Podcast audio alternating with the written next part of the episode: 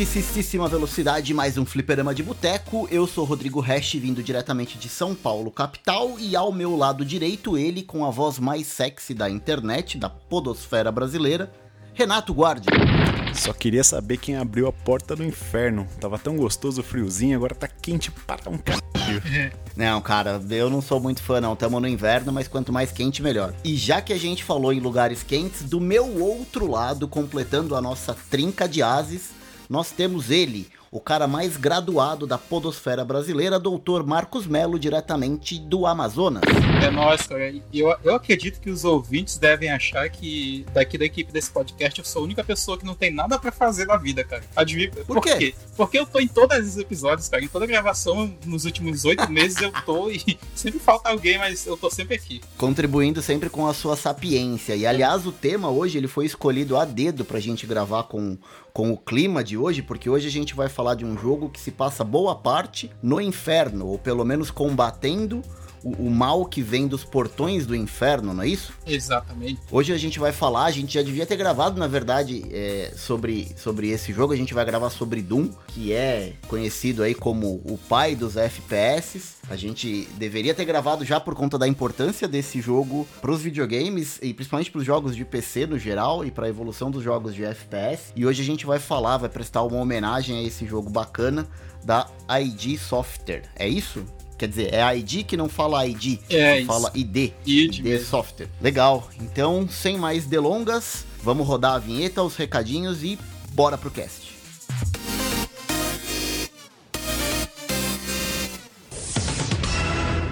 Se você quiser enviar um e-mail para a gente, você manda um e-mail para contato@fliperamadeboteco.com. Se você quiser entrar no nosso Facebook e o nosso Twitter, é facebook.com/fdeboteco e o Twitter também é twitter.com/fdeboteco. O nosso grupo do Telegram é t.me barra fliperama de boteco. E você pode também ajudar a gente lá no Padrim com algum dinheiro, alguma verba que você possa em padrim.com.br barra FDB.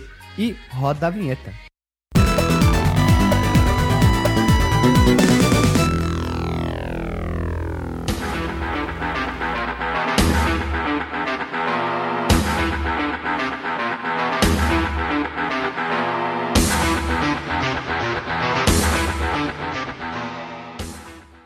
Muito bem.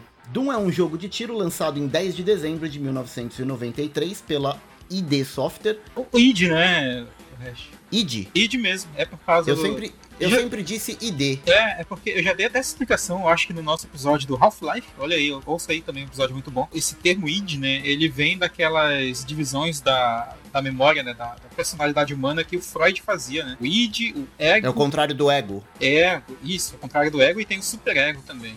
Tem o id, que é a- a- aquele lado responsável pelos seus instintos humanos, Muito bem aí, ó. Fliperama de Boteco também é cultura. às vezes. Ele é um dos títulos seminais do gênero de tiro em primeira pessoa. A violência gráfica rodava em apenas 320 por 200 pixels de resolução, combinando gráficos 3D com violência gráfica e personagens em 2D. Ele tornou-se tão controverso quanto imensamente popular, com o lançamento em versão shareware, que estima-se ter sido jogada por 15 milhões de pessoas. Além de definir muitos elementos dos games de tiro em primeira pessoa, Doom estabeleceu-se uma subcultura por popularizar os jogos em rede e permitir expansões criadas pelos próprios jogadores, que são os arquivos chamados WADs, são as modificações, talvez eh, os primórdios dos mods de jogos de PC. E o sucesso do jogo influenciou o boom de jogos dos anos 90, até chegar ao ponto desses jogos serem chamados de clones do Doom.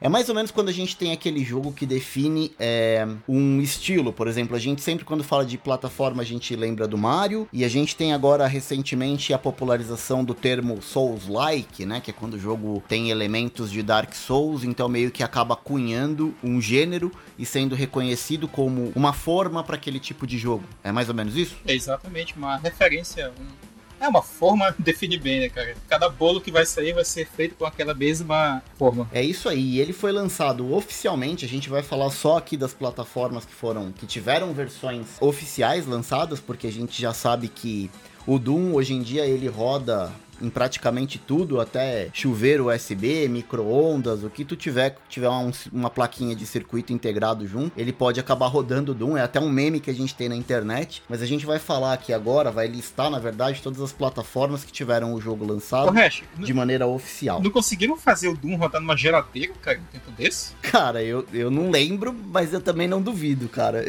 Eu já vi o Doom rodar em muita coisa. Eu já vi um vídeo dos caras rodando no, na impressora. Caraca, velho.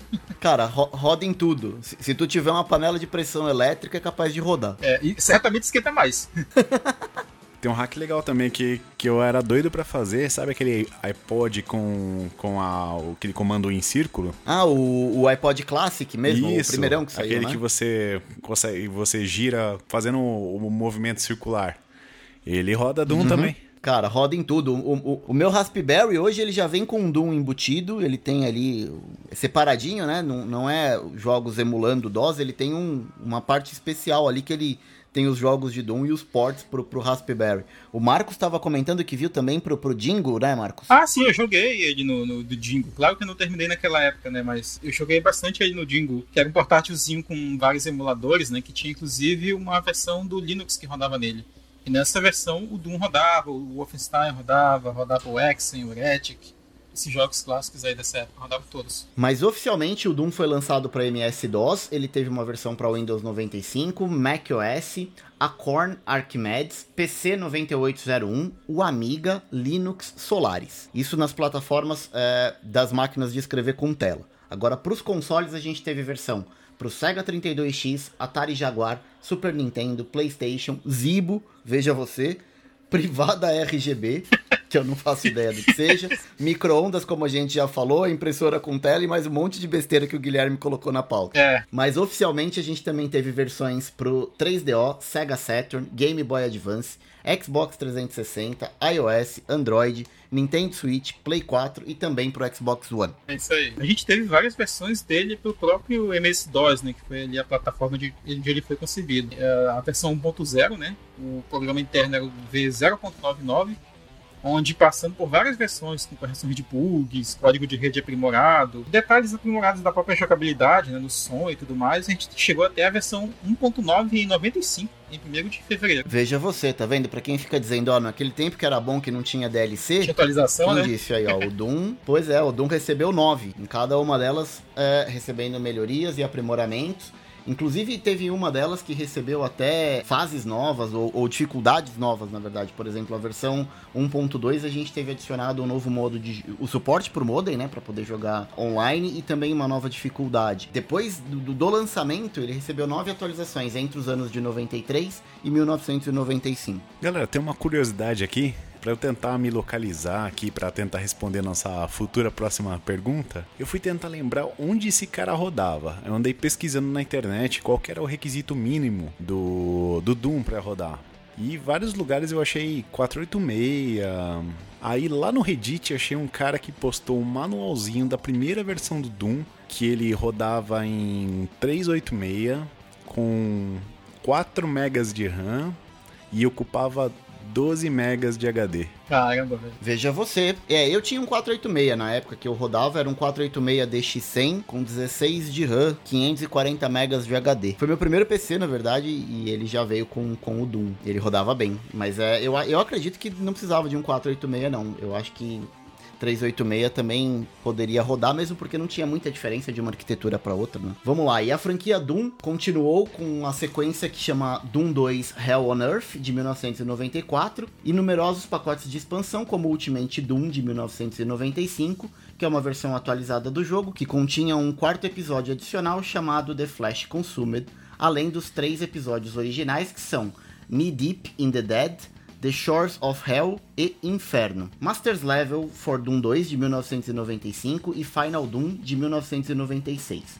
A maioria deles criados por próprio, pel, pelos próprios fãs, sendo lançados para DOS. Esses jogos foram consequentemente migrados para várias outras plataformas, incluindo nove diferentes jogos para console. Em 2004 foi lançada uma versão em tabuleiro pela Fantasy Flight Game, com miniaturas dos monstros e dos personagens. E já em 2005 foi lançada uma adaptação cinematográfica de Doom, batizada no Brasil de Doom: A Porta do Inferno, que contava com o nosso mestre, The Rock. Hum. E a série de jogos segue com lançamentos de Doom em 2016 e Doom Eternal aqui nesse ano de 2020, quando estamos gravando esse podcast. Vocês tiveram contato com essas outras versões aí? Inclusive esse jogo de tabuleiro que eu não fazia ideia de que existia? Eu não fazia ideia, cara, da existência de um jogo de tabuleiro antes de montar essa pauta. E depois o Guilherme revisar, né? Claro. Créditos pra ele também. Mas eu cheguei a, tipo, jogar o Doom 3 ainda ali no começo dos anos 2000, no computador de um vizinho, inclusive de um vizinho meu. É, mas esse, essas expansões, assim, eu sabia que existiam, mas eu nunca cheguei a jogar elas não. Até porque a gente vai já contar aqui como que a gente conheceu o jogo, né? Cada um de nós. Sim, sim. E claro que teve o 2016 também, ainda que eu cheguei a jogar no, no Nintendo Switch, que é um jogo excelente, cara. Excelente mesmo. E aí se apareceu um do Eternal que eu quero pegar pra mim. Foi bonzão e, e era um, um, jogo que ninguém tava esperando muita coisa quando anunciaram uhum. pra, pra geração atual. É, esse reboot, vamos chamar assim, do Doom. E o jogo realmente é, é muito bom. Ele pega tudo que a gente tinha na, na pegada do Doom original e consegue elevar isso exponenciar isso de, de maneira brilhante. E tu, Renato, teve algum contato com essas, uh, com as continuações de Doom, uh, com as expansões e, e, tudo mais? Eu joguei o Doom 1 é na versão Shareware, o Doom 2 na versão Shareware, ou seja, só os primeiros capítulos.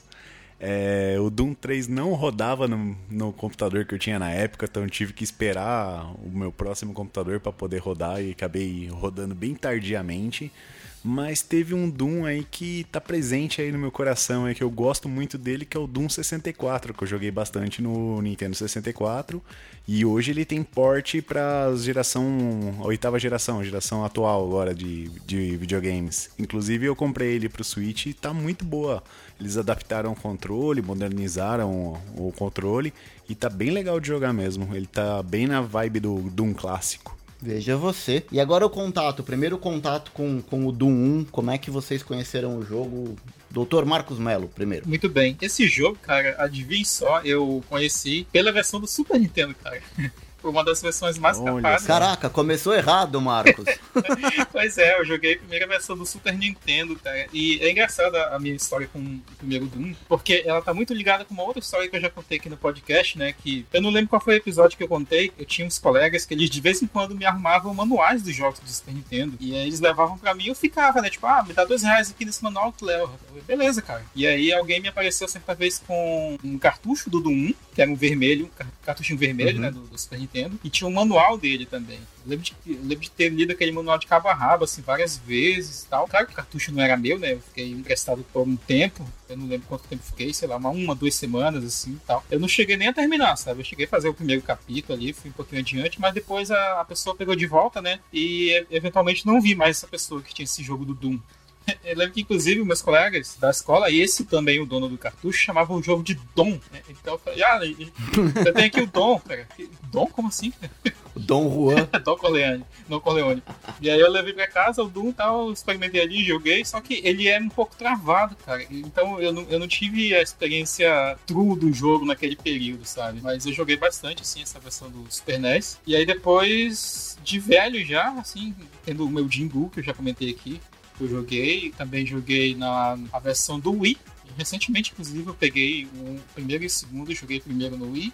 E, a, e a a, o segundo jogo eu joguei na versão do GBA. Botei no meu 3DS porque jogando. No PC tu não chegou a jogar, então? do, do PC, a versão do PC original zona não jogou. Eu joguei, mas também depois de velho. Não cheguei a terminar porque quando eu vi que o, as pessoas estavam empolgadas a portar o Doom pra tudo que era sistema, e aí eu tinha o, o, o já Wii aqui na minha mão, né? Pô, beleza, cara, acho que eu vou jogar aqui na, na minha televisãozinha e tal. E, e aí eu fui atrás dessa versão do Nintendo Wii. E que funcionou muito bem, inclusive. Dá até pra, pra mirar olhando pra cima e pra baixo. Que massa. E e, tu, Renato, como é? Como conhecer desde o jogo? Pois é, cara, eu tava tentando fazer uma regressão praticamente para chegar nesse resultado aí. É, eu, eu, tinha um vizinho quando eu era criança, cara. Puta, deve ter sido muito próximo aí do lançamento, 94, por aí.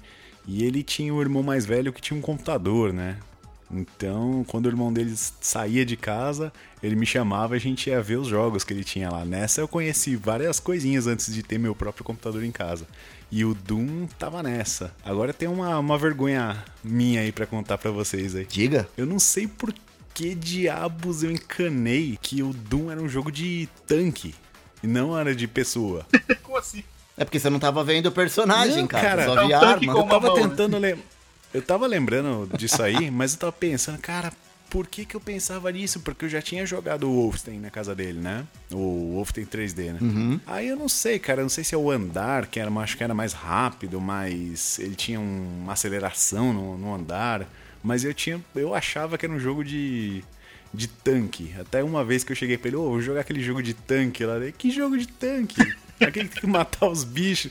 Que jogo de tanque, cara? Você tá louco, cara. Isso é Doom tal, né? Tava mais louco que o John Romero. Pois é, cara. Aí o próprio Doom 1 também tem uma outra história bem engraçada, que foi aí que a gente descobriu que o irmão mais novo de um outro colega nosso era epilético. É, essa foi a versão do PlayStation. Conheceu na prática, É, né, cara. Teve um ataque jogando Doom. É exatamente isso. A gente alugou o CD do Meu PlayStation Deus. 1, né, Pra jogar o Doom. Porque a gente tinha jogado o do Super NES. Do, do- E, puta, o port, assim, perto do PC ele perdia muito, né? Não dava muito, não era muito legal, assim. Aí já o do Play 1 já era legal de jogar de galera. Porque você já conseguia ver, nossa, esse aqui é o videogame novo, né? Esse aqui. Sempre, Esse amigo que tinha o Play 1, ele mostrava pra todo mundo, né? Então a gente ficava lá, juntava uma galera pra jogar Resident.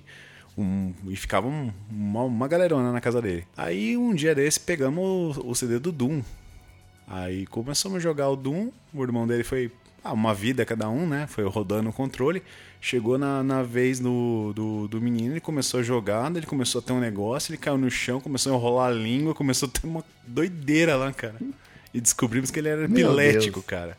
Então esses avisos aí do, dos videogames aí, ah, não sei o que, de epilepsia, parada aí que você acha que é história, não é não, velho. Tem gente que sofre com isso mesmo. É, rola mesmo, né, cara? Caraca. Ah, se algum, se algum ouvinte tiver, porque eu tava contando uma história, né?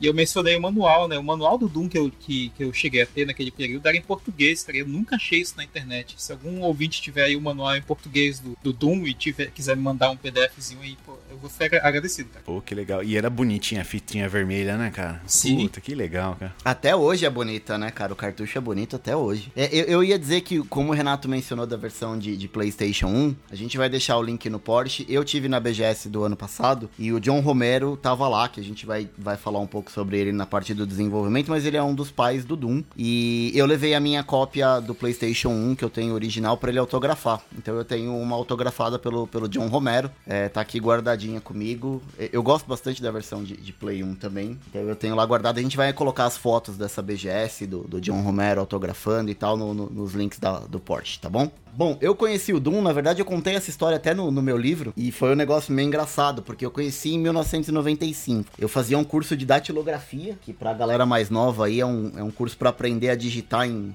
Na verdade não é digitar, porque você não usava computador, mas datilografar em máquina de, de escrever sem tela. É isso. Máquina de escrever com, com papel de verdade. Eu, eu tinha uma matéria na escola, na real, que era, que era datilografia. E para não fazer essa matéria, eu fazia um curso por fora, que era mais rápido, enfim. E meu pai achava que era importante eu saber datilografar em 1995. E eu comecei a fazer esse curso. E tava na época que tava bombando, é, começando aqui em São Paulo a, a nascer os cursinhos de informática. E nessa escola de datilografia que eu fazia, tinha uma área ali que era separada pra galera que fazia curso de computação. E eu não tinha PC em casa, eu tinha aquele que eu tinha ganhado de um vizinho meu, que era de monitor de fósforo verde, não tinha HD, era um, um dos primeiros PCs que a gente tinha em casa. Só que eu fazendo a minha aula de datilografia, eu via a galera que estava fazendo aula de computação, às vezes os computadores ficavam livres e o filho do dono sentava lá para jogar. E ele jogava Doom. Mas eu não fazia ideia de que aquilo era Doom. Eu simplesmente via alguém jogando um jogo que eu achava o máximo aquilo. E não era só o moleque que era filho do dono, assim. Ele tinha um irmão que também jogava, a mãe dele também jogava, o pai dele também jogava. Eles sentavam ali a hora que tava, tipo, meio vago, a parada e ficava jogando Doom e eu não fazia ideia do que era. Mas eu ficava alucinado pra querer jogar. E aí eu comecei a fazer amizade com o moleque e tal. Ele começou, não, porque esse aqui chama Doom, não sei o que, é assim que joga tal. Só que ele nunca deixava eu encostar, né? E- Eu ficava ali do lado, olhando e tal, e morrendo de vontade de jogar. Quando eu comprei o meu computador, na verdade não comprei, meu pai me deu o meu primeiro PC mesmo em casa, ele já veio com o Doom. Ele veio com o Doom e Doom 2 já, é, instalados, já prontinho pra jogar. E aí eu comecei a jogar. Só que como eu já tinha o Doom 2, é, efetivamente eu preferia, eu preferia jogar o Doom 2. Eu achava mais bacana do que o, o primeiro Doom. E como curiosidade, já que a gente mencionou do, dos WADs, das, dos mods, é, o meu Doom que tinha no PC, eu descobri depois de muito tempo que eu tava com a máquina, fuçando, que ele tinha esses mods. Ele tinha um, inclusive, que era do Aliens. Lembra do, do, do filme Aliens? Louco, em vez do, dos monstros do Doom, eram mods de, de Aliens. E eu achei o máximo quando eu descobri aquilo. Pra mim era um, um jogo novo, né? Uma coisa totalmente diferente. Mas foi um dos jogos que eu mais joguei nesse meu PC. Mais joguei de DOS, assim. Eu joguei muito, muito, muito. Talvez seja vontade que ficou acumulada durante todo o meu curso de datilografia. E a hora que eu pude jogar, eu achava aquilo animal. E o computador que eu ganhei, ele já tinha aquele kit multimídia, saca? Da Sound Blaster. Classiqueira, hein? Nossa. O som do jogo é muito bacana. É, é, é muito legal, tiro o som do, dos tiros e tal. Enfim, é um dos jogos que eu mais gosto de, de DOS, de PC. E com certeza é o que eu mais, o mais joguei na época. É isso, vamos pro desenvolvimento. Marcos, tu puxa o desenvolvimento vamos lá, conta cara. pra gente como é que foi a saga. Vamos lá, porque tem bastante história sobre isso aí. A nossa história ela começa em maio de 92, cara. A id Software lançou o Wolfenstein, ou, ou em bom alemão, né? Faltou o Delagostinho agora, agora pra falar Wolfenstein 3D, mais tarde chamado o avô né, dos shooters 3D, já que o Doom é o pai, é, especificamente é, é, em primeira pessoa, né? Porque ele estabeleceu a ação e a habilidade técnica, né? Que, que passou a ser comum no gênero, né? E aumentou muito a popularidade desse estilo de jogo, né? Tanto que o, o Hash falou que os jogos que vieram depois dele tiveram essa mesma mecânica, era o chamado os clones de Doom, ou jogos tipo Doom, ah, e após o lançamento do, do Wolfenstein, a maior parte da equipe da id começou a trabalhar em um conjunto de episódios para esse jogo, né? ainda chamado Spear of Destiny, enquanto o cofundador da, da id, principal programador John Carmack, se concentrava na pesquisa da tecnologia para o próximo jogo da, da empresa. Né? Lembrando que o Spear of Destiny é um jogo mesmo que existe, foi lançado pela id. Tá? Não, é o, não é o que viria a ser o Doom. O, inclusive o Guilherme e o Alexandre são muito fãs do, desses jogos, né? Spear of Destiny, o Exen, o Heretic.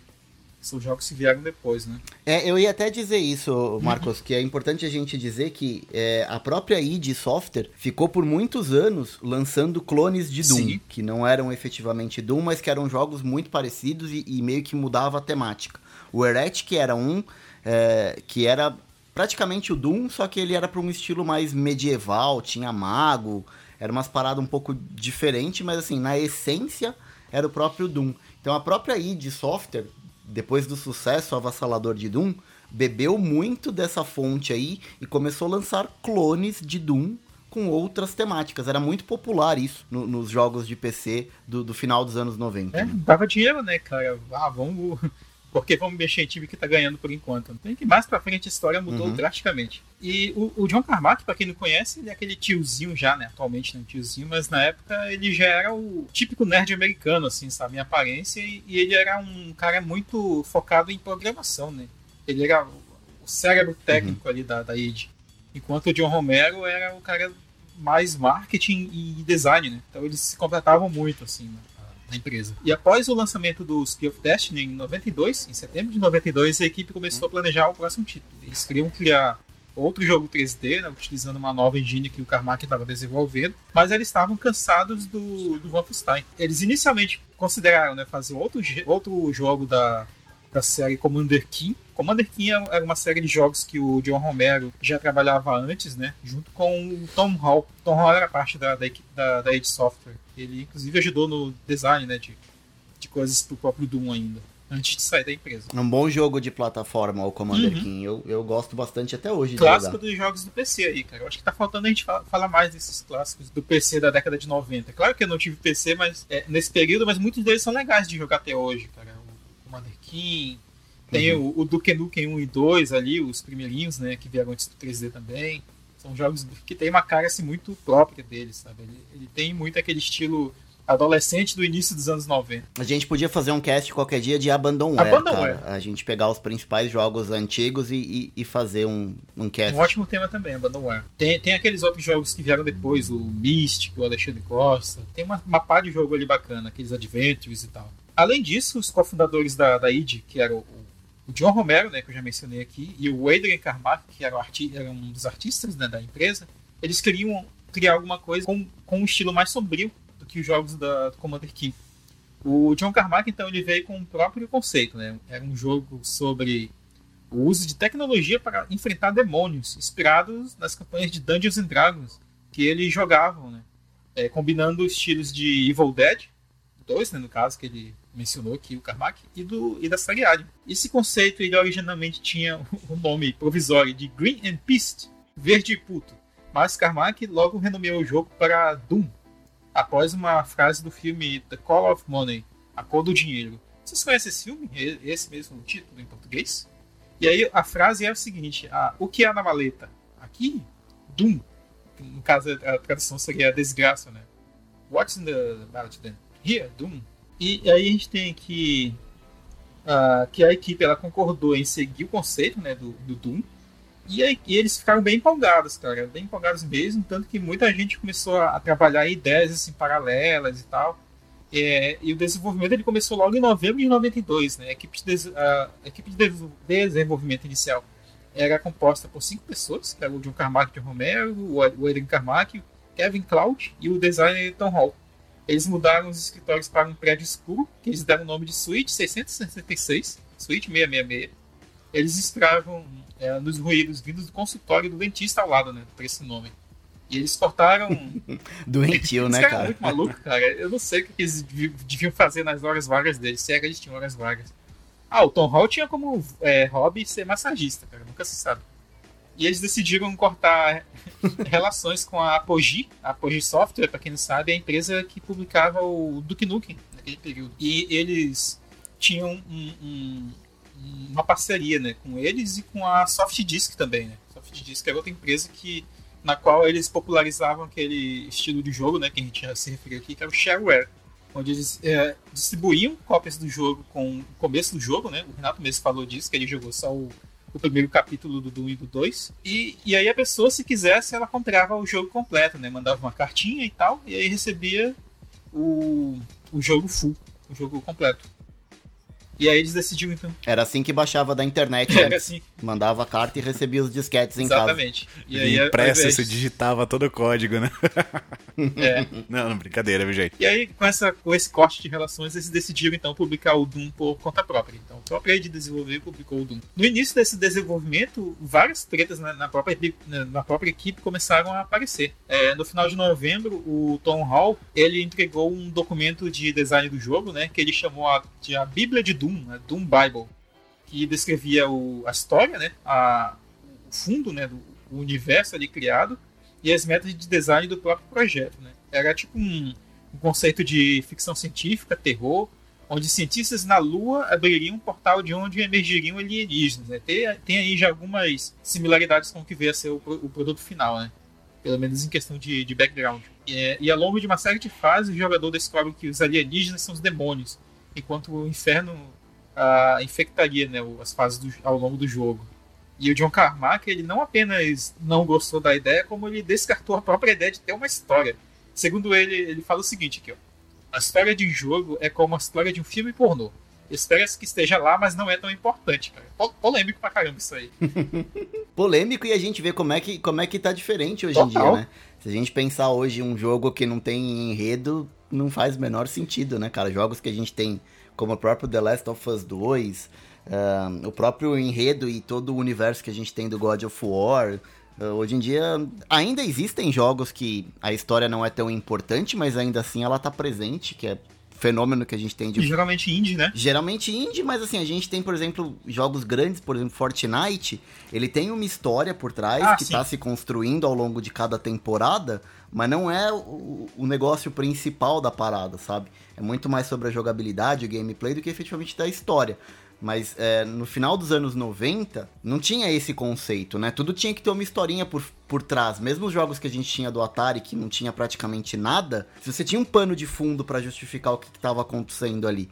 Então, uma declaração dessa de que um jogo do tamanho do Doom, já no final dos anos 90, que a gente já tinha uma evolução grande na indústria, de que ele não se importava tanto com a história é, é bem controverso e, e, bem na contramão do, de onde estava indo o mercado na época. Né? Total.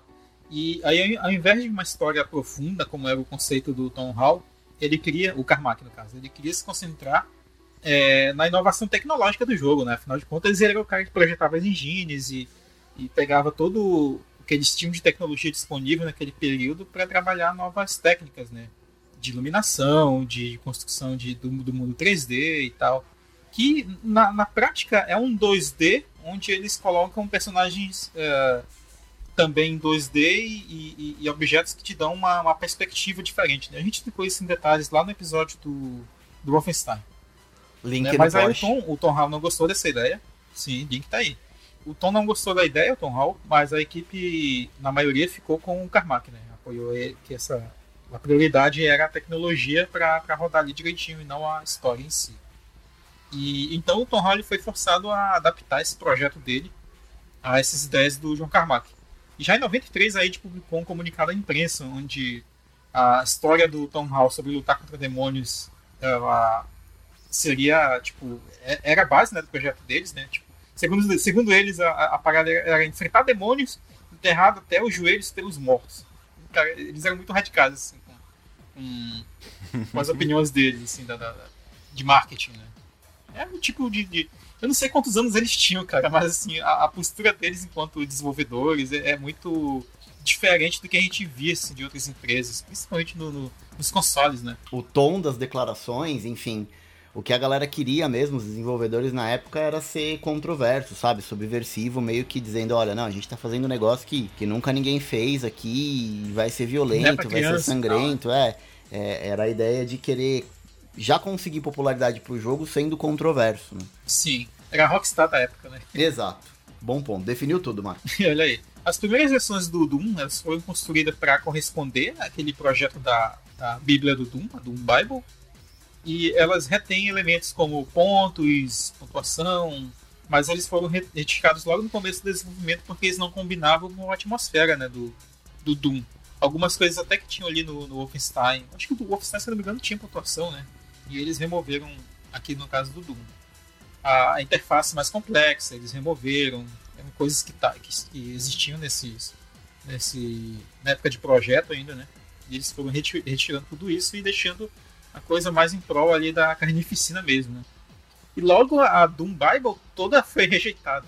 É, essa, essa história que a gente está contando, ela existe grande parte dela naquele no livro popular que chama Masters of Doom, que conta a história né, do John Carmack e do John Romero principalmente.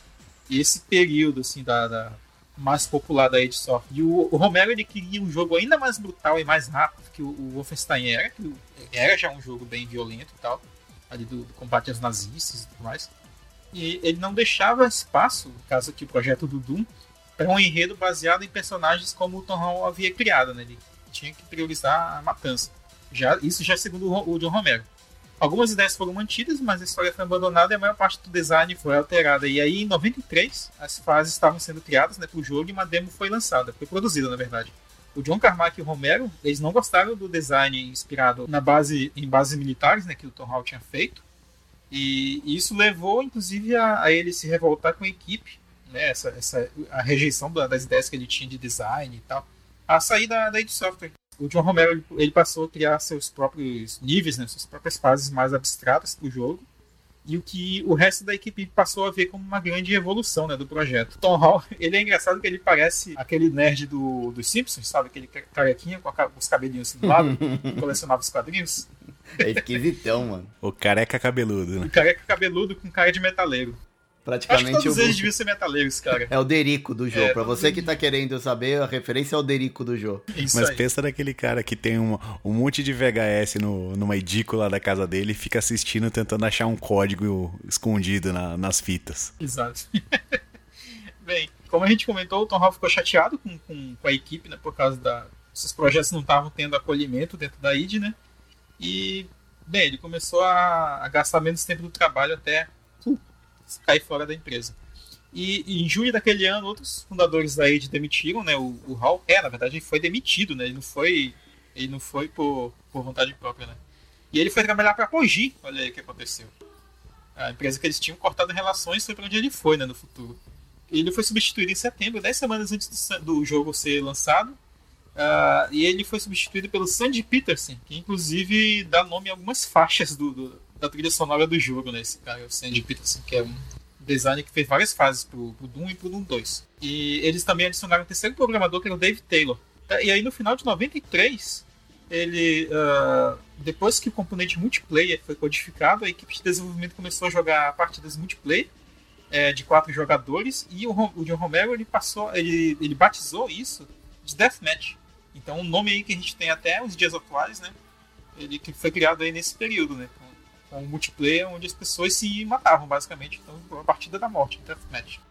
E de acordo com o John Romero, esse modo ele foi inspirado em jogos de luta como Street Fighter 2, o Fatal Fury e o Art of Fighting. Não, eu queria só dizer que eu vi uma entrevista uma vez do, do John Romero e tinha um boato de que uma vez ele ficou trancado dentro da sala dele naquele estúdio 666 ali, que ele tava programando o Doom, enfim, terminando o jogo. Ele meio que se isolou ali na parada e ele não saía mais para nada. Os caras estavam começando a ficar preocupados com ele e tal. E teve um determinado momento que a galera teve que invadir o, a sala do escritório dele ali, meio que estourando a porta com um machado que ficava pendurado.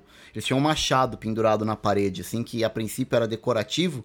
E os caras invadiram a sala do John Romero, quebrando a, a porta com aquele machado que ficava pendurado na parede para tirar o cara de dentro da sala, de tão alucinado que ele tava na produção do jogo que ele não queria sair por absolutamente nada. Eu imagino o que esses caras deviam usar, cara. Ou então, o quão esquisitos eles deviam ser, porque o, o, John Carmack, ele já tinha sido detido, né? Porque ele, tipo, roubou computador, levou computadores da escola para casa, assim, pra, pra ficar mexendo neles, sabe? É, os caras não eram Os normais. Cara... De fato, eles não eram normais. não. Também, vamos lá, né, Marcos? O conceito de, de, de normal também é muito relativo, né? De repente, os ah, anormais somos nós, né? Mas os caras tinham um comportamento, digamos, peculiar. Ah, se o, vocês aqui do podcast me conhecerem, cara, vocês nunca mais vão querer andar comigo, nunca mais vão querer gravar o podcast. Bem, o... voltando aqui, tem uma, algumas coisas técnicas que tá, a gente não vai aprofundar, né? Mas basicamente eles criaram todo o conteúdo do jogo e eles armazenavam isso em grandes arquivos que eles chamavam de WAD, o Rodrigo Hash falou. É, isso significa Where is all the data? Tipo, onde estão todos os dados? E eles colocavam nesses, todo o conteúdo nesses grandes arquivos para justamente para facilitar que os fãs pudessem modificar no futuro uh, esse conteúdo. Né?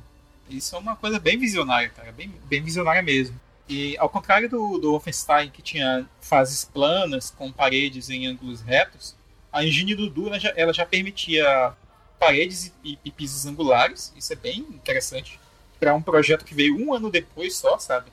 Às vezes eu tenho, eu tenho aquela impressão de que o, o Doom ele veio, sei lá, uns quatro anos depois assim, do, do, do Wolfenstein, dada a evolução que ele tem, sabe? Mas ele só veio um ano depois. É muita diferença, cara. Você colocar um do lado do outro, não dá para acreditar que um salto de tecnologia tão grande aconteceu num período tão curto de tempo, assim. É, é absurdo. Total. É a mesma coisa que comparar, tipo, a geração atual que a gente tem hoje de Play 4 e de Xbox One com, sei lá, os jogos de Mega Drive de 16 bits. Sabe? É uma evolução tão grande em coisa de um ano, assim. É absurdo. Sim. E além, além dessa parte da, da posição das paredes e das elevações que passaram a ter no, no, Doom, também passou a ter uma iluminação dinâmica, cara. Como consegue pensar isso um ano depois do Wolfenstein? Tipo, a, a, tinha fontes de luz, é, elas iluminavam, a luz ficava piscando ali, cara. Quando eu joguei o, o, a versão original do isso já no meu porte não oficial do, do Wii, eu ficava pensando, falei, caraca, velho, isso aqui veio um ano depois do, do, do não é possível. E, e, e, a luz ficava piscando, assim, então, aquele, aquele, aquele aspecto de suspense e tal. É muito. É uma evolução muito, muito sinistra, cara. É, e além dessa questão da iluminação, o John Romero ele passou né, a se aproveitar desse, desses aspectos técnicos né, e começou a fazer as fases dele. Mas algumas fases dele começaram a dar problemas assim, com, a, com a engine, porque ele não, talvez não, não, tiver, não manchasse tanto do Technicase assim, suficiente. Né? E eles começaram a colocar alguns recursos no jogo para testar né, ele, como os cheats. Né? A gente tem um episódio sobre cheats e sobre emulação, e onde a gente cita essa. Por que, que existem né, cheat codes, né? Eles são criados em algum momento para justamente como uma ferramenta de teste, né? Konami Code é uma dessas, dessas coisas também, né? Eles criaram esses cheats que ficaram muito populares, como IDDQD, IDClip e tal, ITS, PI, SPOD, PD, que eram, que eram coisas para atravessar paredes, para ter invencibilidade e tal, para testar as fases. Só, só uma curiosidade, Marcos. Pode falar.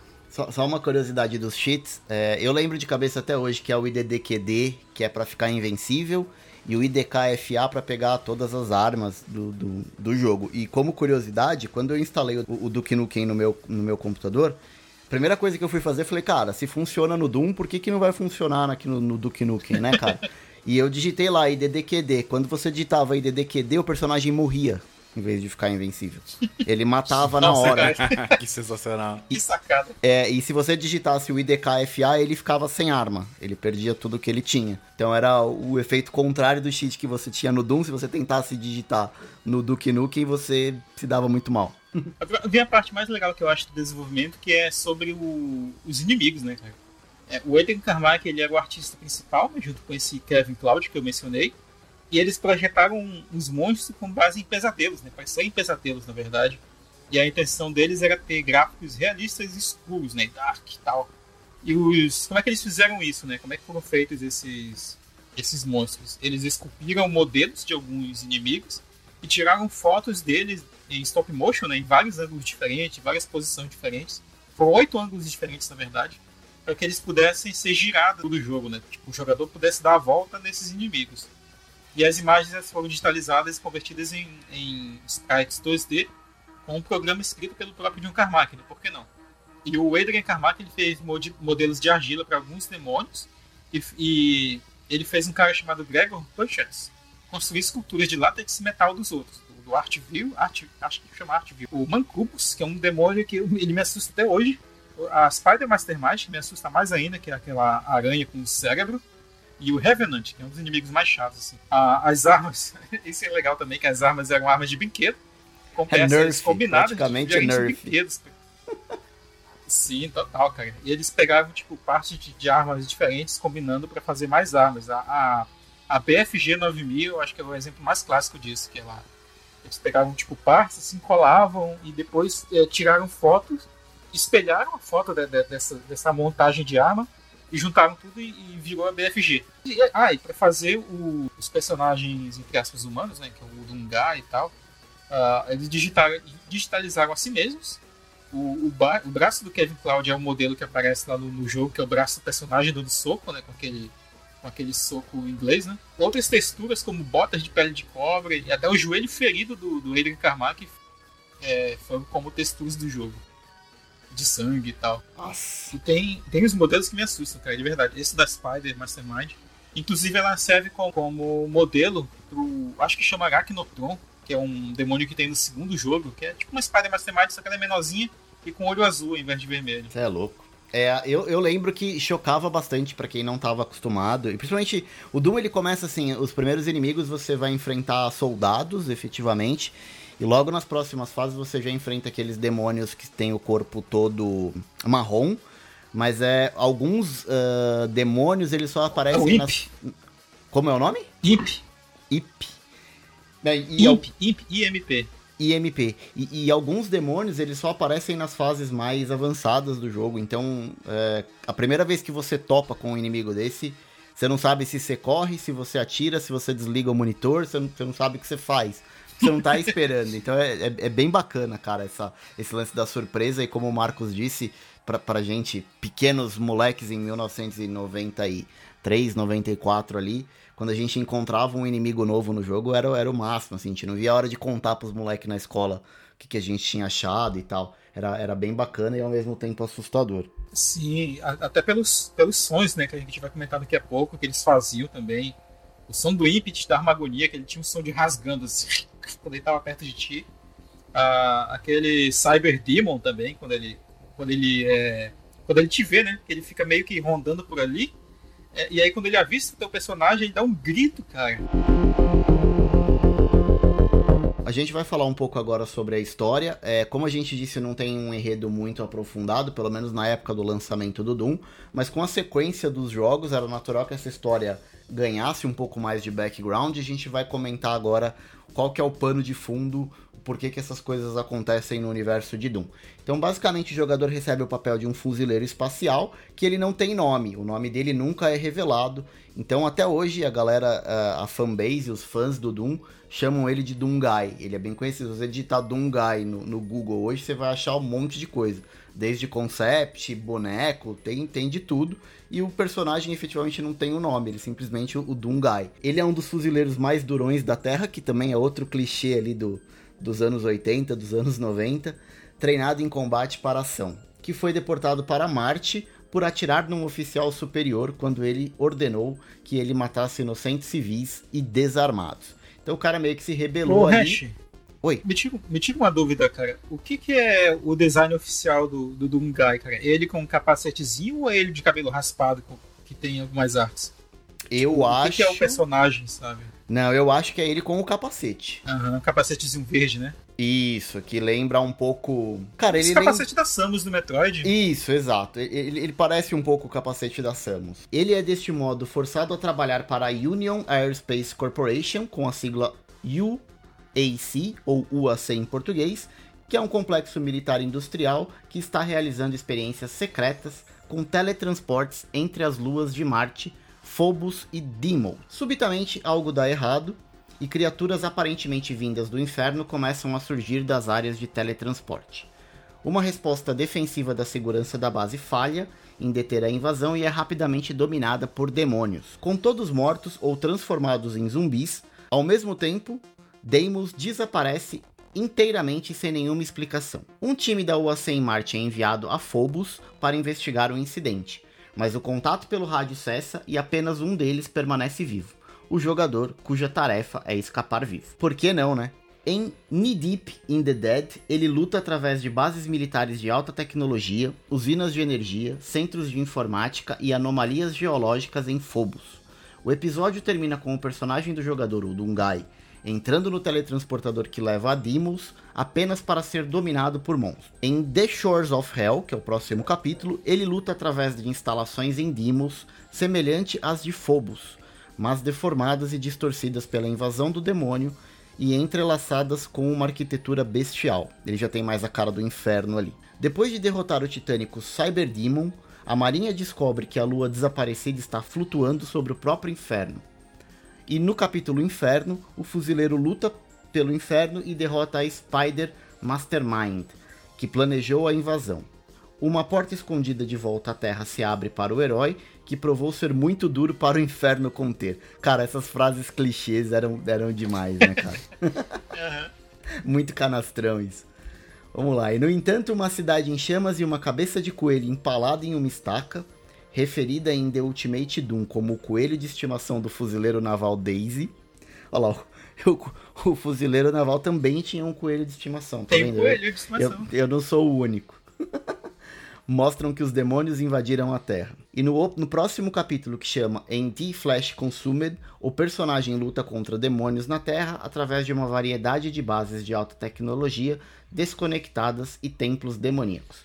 Embora no final das contas as forças do inferno prevaleçam na invasão na Terra, preparando o cenário para Doom 2 Hell on Earth.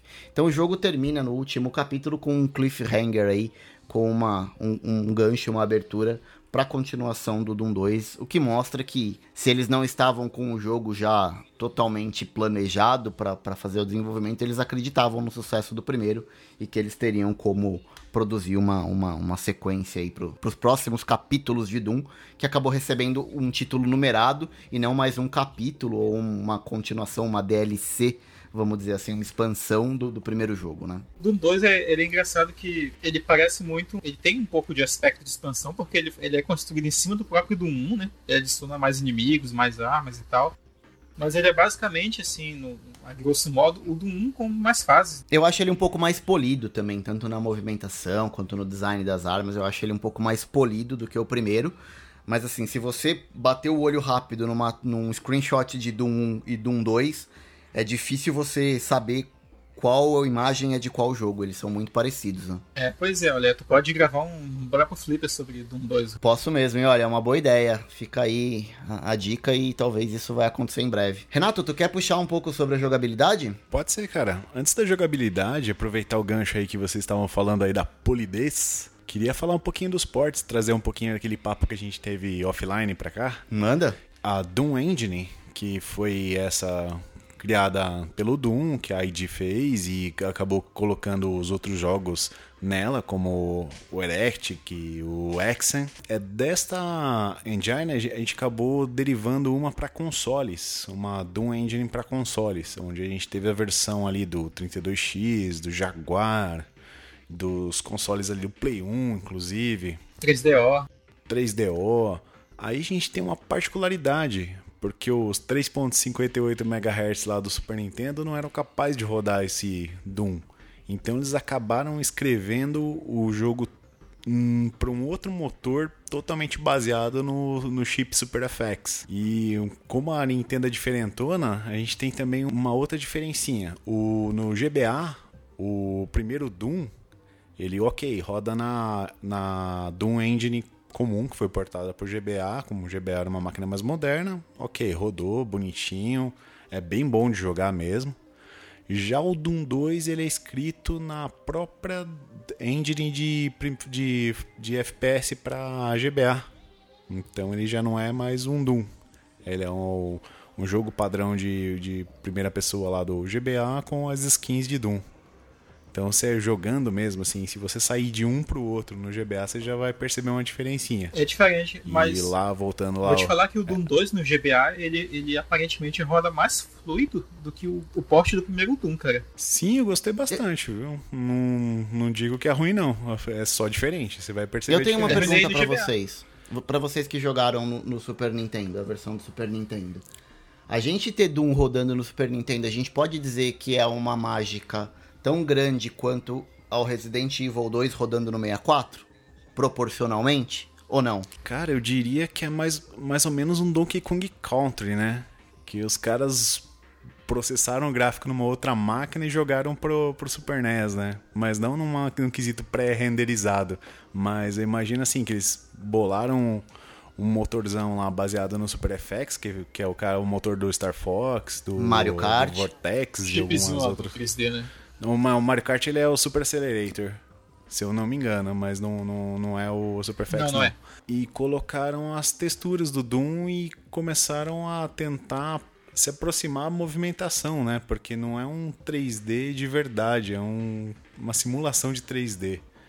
Você pode ver que ele roda numa janelinha um pouquinho menor, assim, que talvez para dar mais fluida, fluidez, para não consumir tanta CPU. É, pra rodar em resolução Mas é, um, é, é, bem diferente, cara. Eu acho que é a versão mais diferentona que a gente tem. Boa. É mais ou menos esse ponto que tu comentou, sabe? Tipo, é interessante ver que ele foi portado pro Super Nintendo, inclusive sem censura, cara, que é um milagre para aquele para aquele período né, no console da Nintendo. Sim. Mas, tipo, o Resident 64, né, já fazendo a comparação que tu, que tu mencionou, ele, ele funciona em alguns aspectos até melhor no, no, no, Nintendo 64 do que no próprio PlayStation, sabe?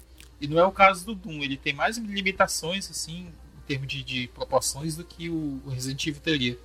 Mas é, é, interessante, sabe? É uma opção boa, entre aspas, para quem não, não tivesse um PC, que é como é no meu caso, naquele período.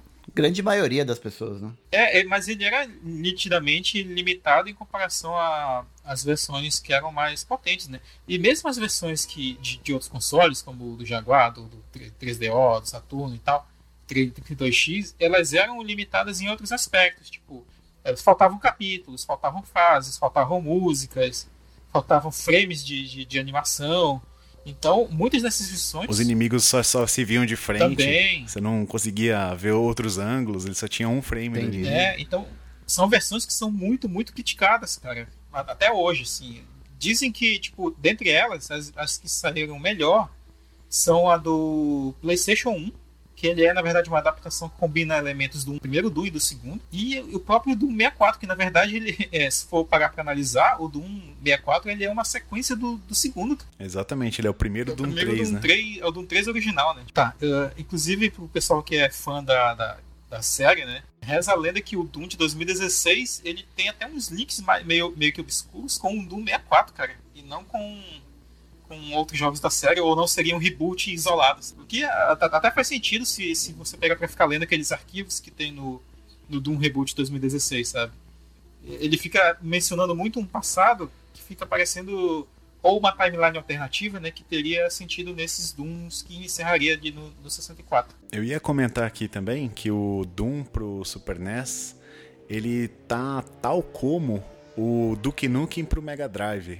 É uma construção de um jogo numa engine totalmente diferente, Porco. assim. Mas assim, é uma coisa bem ah, é porco, mas é exótico, cara. Vale a pena você. é, mesmo porque era, era a única alternativa que a gente tinha, né? Pô, mas na época, cara, você ter um cartucho no Mega Drive rodando do Nukem era uma coisa absurda. Mesma coisa você ter um cartucho do, do Doom pra Super Nintendo, sendo que só 32 bits estava rodando o, o, o Doom. Fora o, as coisas exóticas, né? Tipo o Jaguar. É, mas o, o Doom no Super NES, ele pelo menos ele é fiel às primeiras versões. Ele tem ali os três capítulos completos, tem todas as musiquinhas e tal, tem, tem os frames de animação dos personagens. Ele só é travado. Tem, tem poucos frames assim de movimentação. Como quase tudo do, do que usava o Super FX tinha. Boa, então bora pra jogabilidade. Belezeira. Jogabilidade, ele é um jogo de primeira pessoa. O Doom, então, ele é jogado a partir do ponto de vista do personagem principal, o Doomguy que vocês comentaram aí. É, o objetivo da fase é simplesmente encontrar a saída para o próximo nível. Um botão com um sinal escrito Exit, a saída, em vermelho. E enquanto isso você tem que sobreviver aos perigos do cenário, ou seja, os inimigos, os próprios pontos de lava, tudo que pode te machucar no cenário. É interessante que muitos jogos da época usaram esse tipo de jogabilidade, que além de você cruzar do ponto A ao ponto B, ou seja, procurar o o Exit, você tem que procurar as chaves para abrir as portinhas. Então acaba sendo um jogo de exploração para você procurar. Você abre um pedacinho do mapa, acha a chave azul, depois você com a azul você abre a porta azul, que você acha a porta vermelha, que abre a amarela, daí você achou a saída. É isso aí. Nisso tá presente em vários outros jogos. Inclusive um que eu acho bem legal, que já funciona com 3D real, que surgiu um pouquinho lá na frente, que é o Descent, que é um joguinho de navinha. Chegaram a jogar Tinha uma revista que falava dele, cara. Nunca joguei. Também nunca joguei, não. Nossa, ó, esse aí, esse aí dá, um, dá um cast. É, o que legal. eu tenho pra dizer é que assim. Eu, eu tenho um sério problema com essa mecânica do Doom de você estar em um ambiente em 3D que você tem que chegar de um ponto A num ponto B, procurando caminho e tal, esse negócio de meio que labirinto. É, e isso não só nos videogames, isso tipo na vida real também, assim, saca? Eu para dirigir, se eu não tiver. É, se eu não tiver com GPS, cara, eu não chego. Eu, eu não sei se eu tenho ah, algum tá. problema de direção, enfim. Eu, eu não consigo. Eu, eu, realmente eu me perco nos cenários de Doom, assim. De ter que, pô, achei a chave aqui. Como é que eu volto para aquela porta que tava ali atrás que precisa dessa chave? Eu não sei chegar. Então eu, eu tenho um sério problema quanto a isso, que a gente resolve hoje nos jogos mais recentes que vai meio que aquela setinha que fica em cima da tela indicando qual, ou pelo menos a direção que você tem que ir, saca? Ou o minimapa do canto, né? Que ajuda sempre. Sim, sim, minimapa sim. E eu acho confuso o mapa do Doom. O Doom ele tem uma coisa no mapa dele que é, um, é bem diferente, né? Você aperta o botão do mapa, ele meio que muda toda a sua tela pro mapa. É mas o jogo continua fluindo. Sim, pode você andar. Você consegue ir, ir andando, olhando o mapa, e inclusive você toma dano. Os bichos te matam enquanto então, você mas na mapa. versão de PC, mas eu, eu, eu lembro que ele fica, tipo, ele dá só uma esmaecida na tela e você consegue ver a tela. Me corrijam se eu estiver errado, porque faz muito tempo que eu não jogo do PC. Mas o, Nossa, o do Switch, que é a versão cara. que eu tô jogando, ele deixa a tela toda preta e só te mostra o mapa. Você consegue andar e tal. Eu te mostro o mapa. Você vê, mas você não vê o que você tá acontecendo na tela. Eu não consegui me orientar por ela. Deve ter alguma configuração. Mas esse aí eu achei até mais legal. Eu achei esse mais, é até mais legal do que o do Descent, por exemplo. O Descent você tem que apertar o Start lá no mapa, você olha. Aí o mapa ele tem as rotações dele, os X, né, para você ver o 3D. Aí depois você tem que tirar o mapa, daí você volta pra tela. O Doom não, você já vê, você já pode ir andando. Ah, beleza, eu tô vendo um corredor aqui, eu já mudo pro mapa e saio andando naquela visãozinha top-down no mapa. Eu já volto. Eu acho bem fácil de, de se achar no do, do Doom mesmo. Mas assim, é lógico que a solução atual, você ter um mapinha ali no, no cantinho, a solução de GPS, tipo no, no GTA da vida, é, é muito melhor, né? Inovou bem esse, esse, nesse quesito os jogos. Mas eu não acho o do ruim. O do não, não é ruim. Não. Eu que tenho uma limitação mesmo com isso. Eu tenho um, um sério problema com qualquer jogo que é um ambiente 3D que eu preciso decorar algum caminho. Eu realmente tenho um problema com isso. É, é, principalmente quando, quando tudo é muito igual, né? Ah, eu não decoro também, cara. Os, os sprites são poucos, as texturas que tem no cenário são limitadas também, né? O próprio Dune, ele reaproveita muita coisa, né? Eu lembro que tem uma fase que talvez vocês lembrem, que, que é lá pelo segundo capítulo ainda, que tem umas, uma, umas caras que ficam girando assim na parede. Aquele trem me assustava, cara. Mas, tipo, aí depois eu comecei a pensar, por que eles colocaram uma textura de, de várias caras chorando, rindo, que ficam passando de um lado para outro, assim, tipo numa janela, né? Qual é o, a, a lógica, né? Da parada. São, são as almas do inferno. Dorgas. São as almas do é, inferno, Marco. Não duvido. Pois é, né? Então, você tá lá nessa na sua quest para sair do, do mapa, você tem monstros, barris, aquele lixo tóxico que explode, teto que abaixa, várias coisas para dificultar o seu caminho. Ai, ai, ai.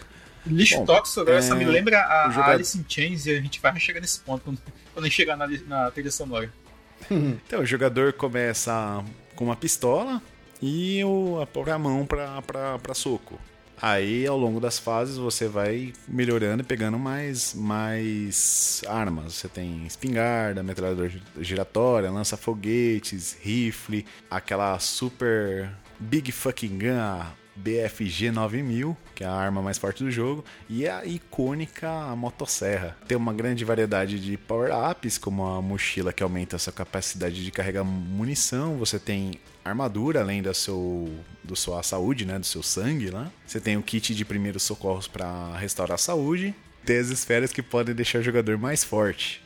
Então tem invulnerabilidade, Mega Spear, Soul Spear, Parcial Invisibility e há também o Berserk, que permite que o jogador causar grandes danos com apenas o soco. Que eu chamava de droguinha. É o modo, é o modo rei, né? O negócio lá ficava muito louco. O rage. Acho que o Duke Nukem também tinha, né? Um, um modo droga, assim. Estamina, alguma coisa que aplicava, que ele ficava muito louco. Ah, cara, não vou lembrar, não. Não lembro. Eu também, também. não. Faz muito tempo que eu joguei. Bom, tem 10 tipos de monstros. Já no Doom 2 ele chega a dobrar, incluindo tanto humanos possuídos quanto demônios. Cada um deles possui é, forças e fraquezas, né? Desde os Imp, né, que são esses demônios mais fraquinhos, até o e os Cacodemon até os chefões. É, eles atacam basicamente atirando bola de fogo, mordendo e rasgando a pele. Uma coisa bem dócil, é, assim, né? Fogo, então. E podendo também lutar entre si. Pô, isso é muito louco, cara. Vocês conseguiram. Vocês faziam isso com frequência? De botar o, os inimigos para brigar entre eles? Eu já vi acontecendo, mas eu, eu nunca usei isso de maneira deliberada, de falar, meu, vou colocar os caras pra tretar aqui. Eu vi acontecendo às vezes em alguma sala que eu entrava, e aí eu deixava os caras se matar e pegava o último que sobrava. isso, isso mesmo. É, é porque às vezes, quando tu tá no meio do, do, fogo cruzado, um acerta o outro, né? E aí tu fugir dali, tu deixa eles se enfrentando até eles morrerem. Até pelo menos um deles Muito bom. Além do, do single player, o Doom tem mais dois modos de jogo, que é o Cooperative, em que dois a quatro jogadores lutam contra hordas do inferno, e o Deathmatch, que é cada um por si. Deathmatch que ficou muito popular depois, um pouco mais pra frente, quando a gente teve o lançamento do Quake, é, que aí a galera jogava isso direto. Eu lembro que eu tava na escola e eu não tinha, na verdade, não tinha internet em casa. Mas a galera que tinha internet em casa ficava jogando até de madrugada o Quake no, no Deathmatch ali. É, acabou sendo um pouco mais popularizada, talvez, na, nos jogos futuros, mas foi implementada e, e, até mesmo batizada, como a gente disse um pouco antes, é, pelo, pelo John Romero como, como Deathmatch, que é um conceito que a gente tem até hoje, né? Vocês declaravam o nome dos inimigos, cara? Eu, eu gostava, porque eles são muito icônicos, cara. Às vezes, Mas é porque tipo, tu leu depois... o manual, né, Marcos? Eu, ah, eu também, não, eu também. Eu não tinha essa informação, eu fiquei sabendo hoje pro cast que eles tinham nome. Eu não, não sabia qual era cada um deles. Sim, é porque, tipo, eles são muito icônicos entre os outros jogos da série, né? É, se vocês pegarem o Doom 3 até o 2016, são esses mesmos inimigos com algumas adições, né? Tipo, o Pink, ele tá no 2016, o Baron of Hell também tá, o próprio Zimps também estão, que eles ativam as bolas de fogo lá, lá da puta que pariu te acertam. Os Cacodemons, que eles ficam cuspindo umas bolas de, de, de Gosmin o Mancubus, que é o gordão, o Artville, que, é o, que é o que fica invocando os demônios, a Aranha também, que é o próprio chefe final lá do 2016, e o Cyber Demon, né, que é um dos chefes também, tanto no original quanto lá. Cyber Demon. Sim, e, e eles têm, tem uns deles, cara, que são muito. É, até parece bonitinho, sabe? O Baron Hell parece um bonequinho da vontade de ter, sabe? Assim, na, na minha mesa aqui. é, perturbador isso, hein, Marcos? Sei lá. Bom, aqui a gente faria, o nosso uh, fase a fase, ala a ala, mas uh, o Doom, na verdade, ele é dividido por capítulos, que a gente já mencionou antes, então a gente vai passar bem rapidinho por eles. Então são três episódios, que é o Knee Deep in the Death, The Shore of Hell e Inferno. E teve um quarto episódio que saiu um pouco depois, que chama T-Flash Consumed, que foi adicionado só na expansão do jogo que chama The Ultimate Doom. Então o jogo em si ele contém poucos elementos de enredo, a história é mínima, dada no manual de instruções e um texto curto que segue entre um episódio e outro. Então, até por, por tudo que a gente discutiu, que eles não deram tanto foco na história principal, a gente não tinha muitas informações em game sobre isso. Vocês terminaram é, esses jogos? Pelo menos aqui o primeiro, hum, né? Que é o foco principal. Não? Não Chegou terminei, onde... Marcos, não. Eu cheguei, na verdade, até o terceiro episódio e preciso continuar, na verdade, ainda tá na lista de pendência. Não é um jogo que eu abandonei. Falei, cara, não uhum. vou terminar, não. Eu tô jogando ele devagarzinho, mas eu ainda tô no, no T-Flash Consumed. Nossa, cara. Esse capítulo é muito difícil. Esse capítulo aí eu, eu abandonei, que é o extra. Ele tem na versão do Switch, é? Tem, tem. No Switch ele tá ah, completinho. Legal, então ele é, é, como se fosse o The Ultimate Doom, né? Sim, sim. É, é, a versão mais completa, eu acho que é que chegou pro Switch. Bacana. Esse último capítulo, ele tem. É porque assim, esse, esse, esse último capítulo ele tem uma, uma, uma história de design que é interessante. Eles chamaram várias pessoas, tipo amigos deles, assim, incluindo o, o American McGee, sabe? Que fez os jogos da, da Alice. E ele, uhum. ele inclusive chegou a fazer design de fases para esse jogo, para esse capítulo. Então, não foram as pessoas da casa que fizeram o design das fases. Tipo, ah, mano, vou te convidar aqui, tem jogo aqui, Doom, cara, tá fazendo sucesso aí. Tô lançando o capítulo S, chega aí, faz uma fase aí, é nóis. Então, tipo, várias pessoas fizeram e ele, ele, isso fica muito discrepante, assim. Cada fase, elas variam muito de nível de dificuldade. A primeira, a segunda uhum. e a terceira são muito difíceis, cara. Muito difíceis mesmo. Depois ela dá uma amenizada, sabe? Talvez eu, eu volte para terminar esse último capítulo em breve, porque eu dei, eu dei uma irritada, sabe? Eu admito. Na é, eu acho, fase... que eu, dei, eu acho que eu dei uma parada por conta disso também, Marcos. Ficou muito difícil. Falei, não, deixa aqui que Fica, depois cara. eu termino. É, é porque, tipo, tu, tu termina o Inferno, que é o terceiro capítulo, meio que tu já tem um desfecho ali oficial, né? Aí tu termina esse, esse o Time Flash Consumed, ele tem um epílogozinho ali a mais, sabe? É mais um, um plus a mais do que, do que algo que, que que é obrigatório pra te fazer. Legal, e agora falando do som e da trilha sonora, Marcos, puxa pra gente, tu que comentou aí o Alice in Chains. Beleza. Bem, como é muito já hoje de senso comum, até eu diria, a trilha sonora do, do, do Doom, assim como o Wolfenstein 3D, ela foi feita por um cara chamado Bob Prince. Robert Bob Prince. Para criar a música e os efeitos sonoros, né? Ele fez isso desde o Wolfenstein. O John Romero instruiu o Bob Prince a fazer essas músicas no estilo techno e metal. Só que, olha só, muitas faixas foram diretamente inspiradas por músicas de bandas de metal, como Pantera, como Metallica, como Alice in Chains e outras bandas mais underground, inclusive também da época. Né? É, o Bob Prince ele acreditava que a música ambiente seria mais apropriada. Né? Quando ele fez essas faixas, eles não tinham ainda as fases completas, né? Então, tipo, o Romero ele já pegou todo esse material e foi colocando nas fases de acordo com, com como ele achava que combinava, né? E o Bob Prince, ele não queria, inclusive sofreu processo, né?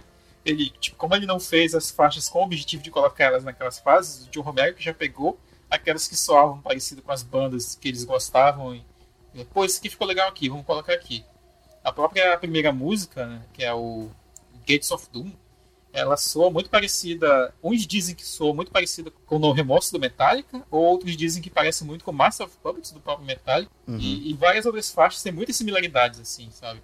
É, é, essa menção ao Alice in Chains que eu fiz mais cedo, porque no Doom 2 tem uma fase que chama. É uma fase que era cheia de barris tóxicos, cara. Barrels of Fun.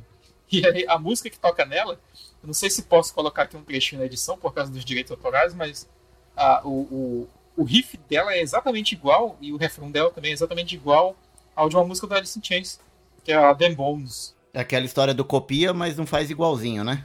É, olha só, é, tipo, ele pegava as músicas e, e essa do Alice in Chains é muito icônica nisso, porque ele pega tipo, o riff da música original, altera um pouquinho ali o tempo de, de uma das notas e, e a vida segue, sabe?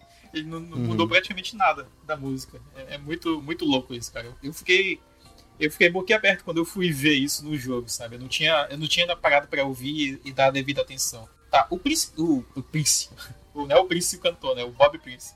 Ele não fazia músicas para fases específicas, né? Como eu falei, o John Romero que já pegou e colocou na, no final do desenvolvimento isso nas fases, né? Os efeitos sonoros ele fez baseados em descrições, né? Curtas ou, ou nas artes conceituais dos monstros ou das armas e ajustou isso para combinar com as animações que os artistas faziam. Os sons dos monstros eles foram criados a partir de sons de animais, como camelos, gatos, cachorros. E o Bob Prince ele pegou esses sons, projetou esses sons, né, na verdade, para serem distintos no hardware de som que ele rodaria na época, que era um hardware até limitado. É, mesmo quando muitos sons tocavam ao mesmo tempo, né? O objetivo é que esses sons fossem facilmente reconhecíveis. Então, tipo, tem sons de animais mesmo que ele gravou, tem sons de de bibliotecas de sons que eram compradas, né? Ele pegava, baixava ali, editava, cortava um pedaço. Tem tem um material, vou ver se eu acho o link para colocar na pauta que é bem interessante assim ver, ver, como que esses sons foram compostos, sabe? Tem tem umas coisas muito loucas, tipo até vozes deles assim que eles baixam o tom para soar meio demoníaco e tal.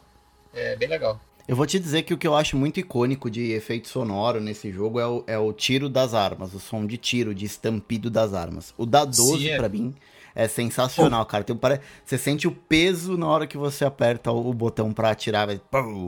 Esse som produzido pelo tiro de 12 e o som do, do inimigo quando ele tá morrendo, que ele dá tipo um grito, pra mim é, é sensacional e é muito característico do Doom. Isso é muito louco, né?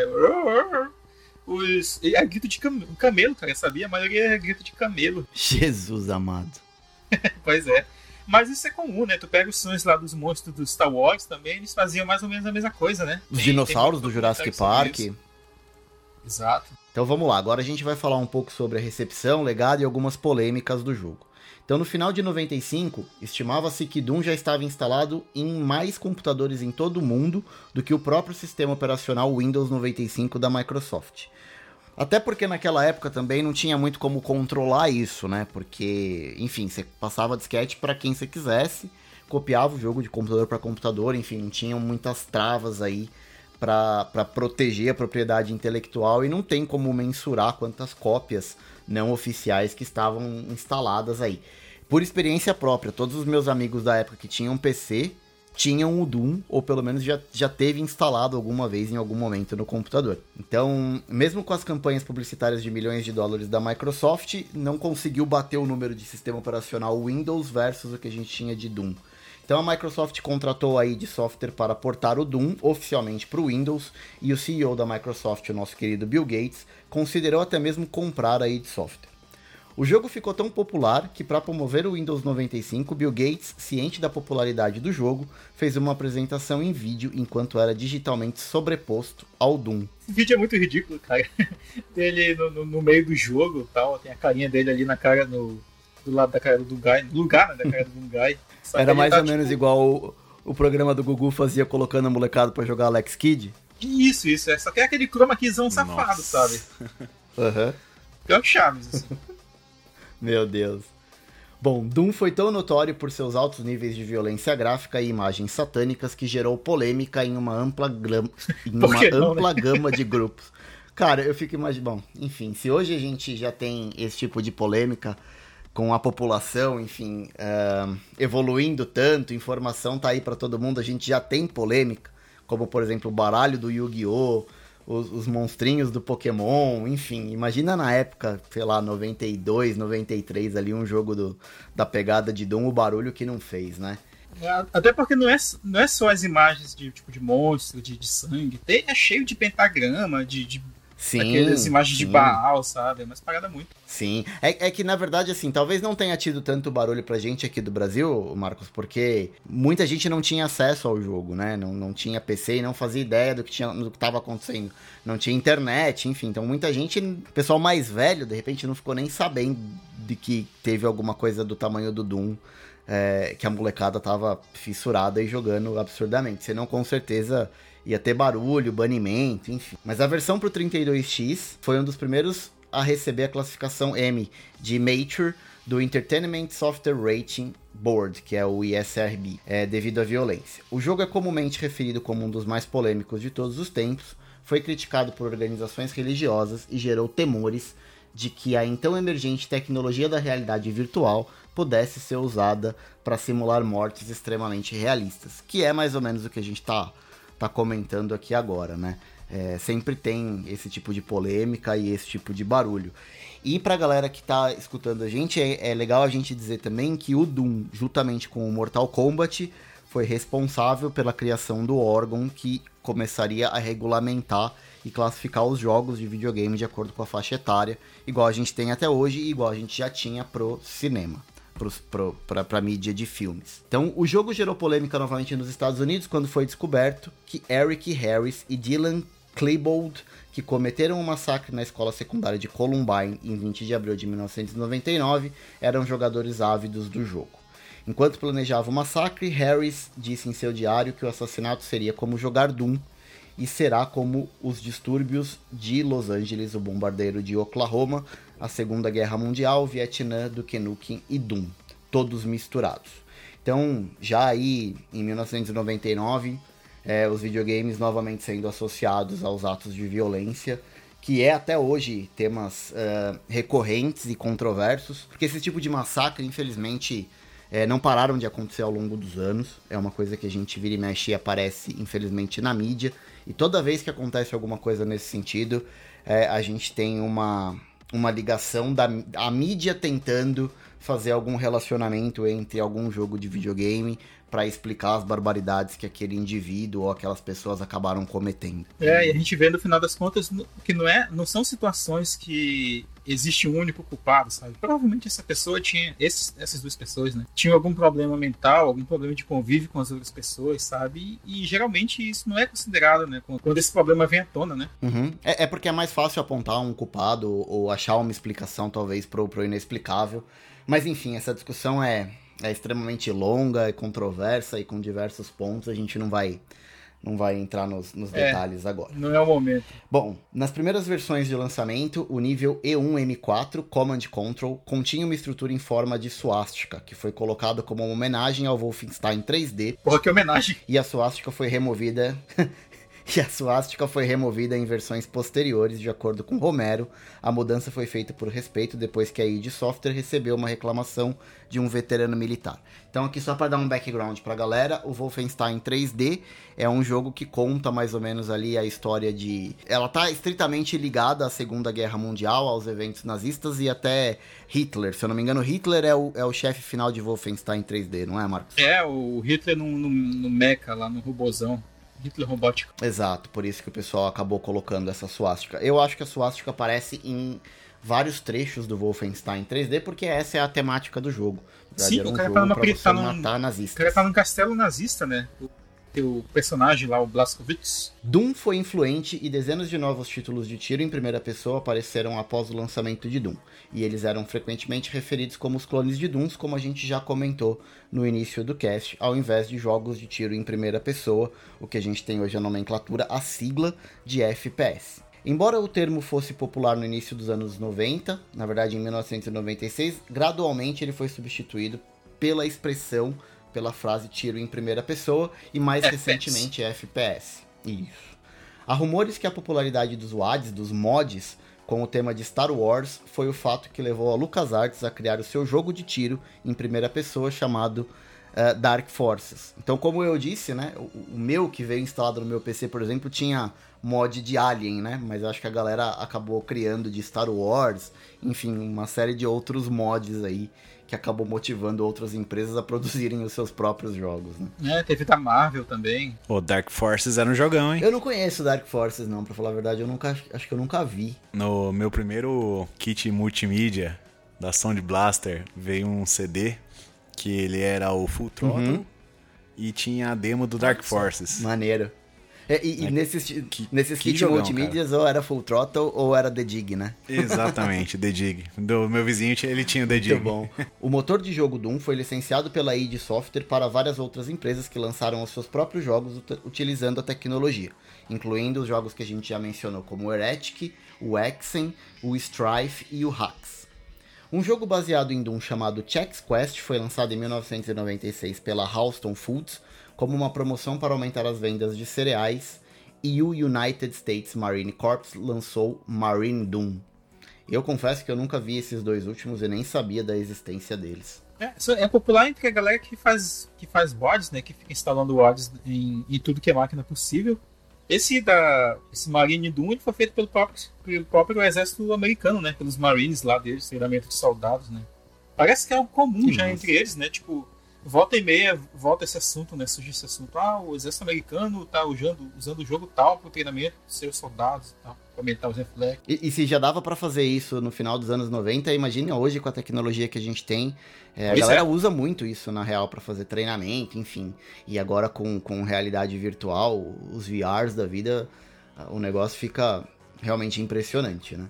Sabe quem usava, usava Bom, VR? Quem? Solid Snake, cara na história do Metal Gear ele fala que ele fazia o treinamento com, com VR. É, com, com é, tecnologia, tecnologia virtual, cara, é, é, o futuro. Além da natureza emocionante do jogo para um jogador, o modo Deathmatch foi um fator importante na popularidade do jogo. E embora a popularidade dos jogos Doom tenha caído com o lançamento de jogos de tiros mais modernos, o jogo ainda mantém uma forte base de fãs que continuam até hoje jogando competitivamente e criando os WADs e notícias relacionadas a Doom ainda são frequentes e os jogos online co-op Deathmatch continuam em serviços criados por fãs. Ou seja, a galera ainda joga Doom pra valer mesmo assim, servidores no ar e, e, é um jogo gostoso de jogar até hoje, né? Eu tava jogando hoje um pouco pra pauta. Sim. É claro que a versão mais nova no Nintendo Switch, mas continua sendo um jogo bem divertido de jogar e bem difícil também, né? É, qual nível tu tá jogando o resto, só por curiosidade? Ah, cara, eu tenho vergonha. não é, não é, não é o mais fácil, mas é, ele tá entre o médio e o mais fácil. Ele tá no ah, segundo tá, nível o, de dificuldade. O segundo lá, o padrão, né? Eu jogo nele também, Isso. cara. O, o, último capítulo eu botei no fácil, porque tava muito complicado. Cara. Muito difícil. Doom é um jogo difícil, mas assim, ele tem uma curva de dificuldade que ela é crescente. O Marcos falou que tem algumas fases no último capítulo, principalmente que destoam um pouco, mas é mais na parte final. Ele vai aumentando a dificuldade linearmente.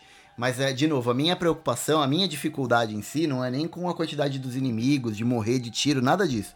É porque eu me perco naquelas porcaria de labirinto. Ah, os labirintos. E é difícil né? achar o caminho que eu, que eu preciso seguir. Isso acaba me desanimando um pouco. Mas é, ele ainda assim é um, é um jogo bem difícil. Bom, é isso. Então, vamos rodar a vinheta e vamos para os disclaimers.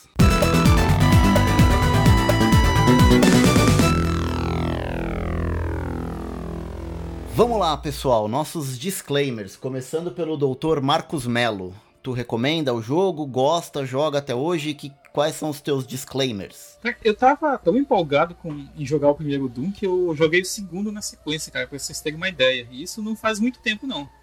Foi tipo, esse ano. Teve um episódio que eu comentei, eu acho que foi lá no blog com o Flip de Donkey Kong é, Land, na verdade que eu falei uhum. que tava jogando o Doom, né? O 2016. Aí eu terminei aquele jogo, eu tava toda fissura, né? Aí depois eu fui jogar o primeiro Doom. Aí eu terminei o primeiro Doom, falei, pá, que foda e tal, não tinha terminado ainda. E aí eu fui jogar o segundo. O segundo eu não tinha jogado, assim, de forma nenhuma. Aí eu fui jogar a versão do, do GBA que eu podia colocar no meu 3DS, né? Porque eu podia jogar portátilmente, né? Eu vacilei, uhum. podia ter comprado do Switch também. Então é um jogo que eu, que eu gostei bastante de ter jogado, sabe? Isso nos, nos dias atuais. Talvez não seja a prova definitiva, mas é uma evidência de que é um jogo que é legal jogar até hoje. Ele é rápido, ele não é travado, né? Pelo menos nas versões originais aí. E, e é isso, cara. Tá disponível para várias plataformas, inclusive para plataformas mais modernas possíveis jogue e seja feliz, cara. Isso aí é, é nós e tenha um resto de dia bom. Muito bem. E tu, Renato, teus disclaimers? O Doom é um pedaço da, da história dos videogames, né? Então acho que é obrigatório todo mundo pelo menos dar uns 5 minutinhos lá, né? Ver como é que se comporta, como que funciona, atirar nos bichos, ver os bichos gritando, descer a motosserra nos bichos. É bem legal porque ele ditou tendência, né? A partir dele surgiram trocentos jogos. E como o Marcos disse, tá, tá legal de jogar até hoje. O que que eu tô jogando? Hoje eu, eu tenho o primeiro Doom, eu tô jogando um port pirata aí, não oficial pro Nintendo 64, que eles fizeram um, Caramba, um hack lá, que você joga no, no, no Everdrive da vida lá. E ele é, roda bonitão, é tipo um port do PC mesmo. E esse do 1, ele é, é fantástico que tem versão para tudo, né? Até pro iPod de rodinha lá, pra impressora, e até quando surge um hack novo, a primeira, que os caras, primeira coisa que eles tentam fazer é enfiar o Doom uhum. pra rodar, né? O Doom 2 eu tô jogando no, no GBA, como o Marcos disse, é um jogo fudidão, bom demais. E eu não aguentei e comprei o Doom 64 atualizado para jogar no, no Switch. Eu não tô jogando no Nintendo 64 pela mobilidade, mas também pelo, pelo blur que tem no Nintendo 64. Aquele blur me irrita um pouco, uhum. sabe? O anti-alias. Que na época funcionou bem, mas hoje envelheceu malzão. Então todo jogo tem aquilo. Aí eu, eu vi que tava baratinho lá na loja do Switch, comprei. Eu vi que eles atualizaram o, o controle, fizeram um upscale de gráfico, tá bem bonita as texturas. Eu falei, nossa, cara, tá super gostoso de jogar. Então eu tô jogando aí o Doom 1, Doom 2 e o Doom 3 verdadeiro. Muito bem. Eu, eu, gosto bastante. É um jogo que eu tenho pro Switch. Eu comprei porque eu gosto bastante do Doom. Eu, como o Renato disse, é um jogo que faz parte da história dos videogames. Ele é o pai do FPS, gente. A gente tem jogo de FPS até hoje. Pouca coisa mudou. Assim, muita coisa evoluiu, mas pouca coisa mudou do conceito original de Doom. Então eu acho que até pelo, pelo fato histórico, pela importância histórica do jogo, acho que vale a pena conhecer. É, a versão do Switch está muito boa, realmente. Se você não tem um Switch, você consegue facilmente emular um DOS aí com DOS Box e rodar a versão original para DOS, que na minha opinião é a melhor. A versão original da parada é, é, a melhor ainda até hoje. Contando que a do Switch também bate bem, bem de frente, assim, com a, com a versão original, é bem boa também. Então, tenham oportunidade, conheçam o jogo e não deixem de experimentar, se vocês não conhecem ainda, o, o reboot de 2016, porque ele é fantástico também. A gente está agora perto do lançamento, foi recém-lançado o Doom Eternal, deve chegar para o Switch em breve, eu provavelmente vou pegar, porque eu gostei muito do reboot do, do, do primeiro, eu joguei no Xbox One. Então, o reboot, ele é tão bom, mas tão bom que ele...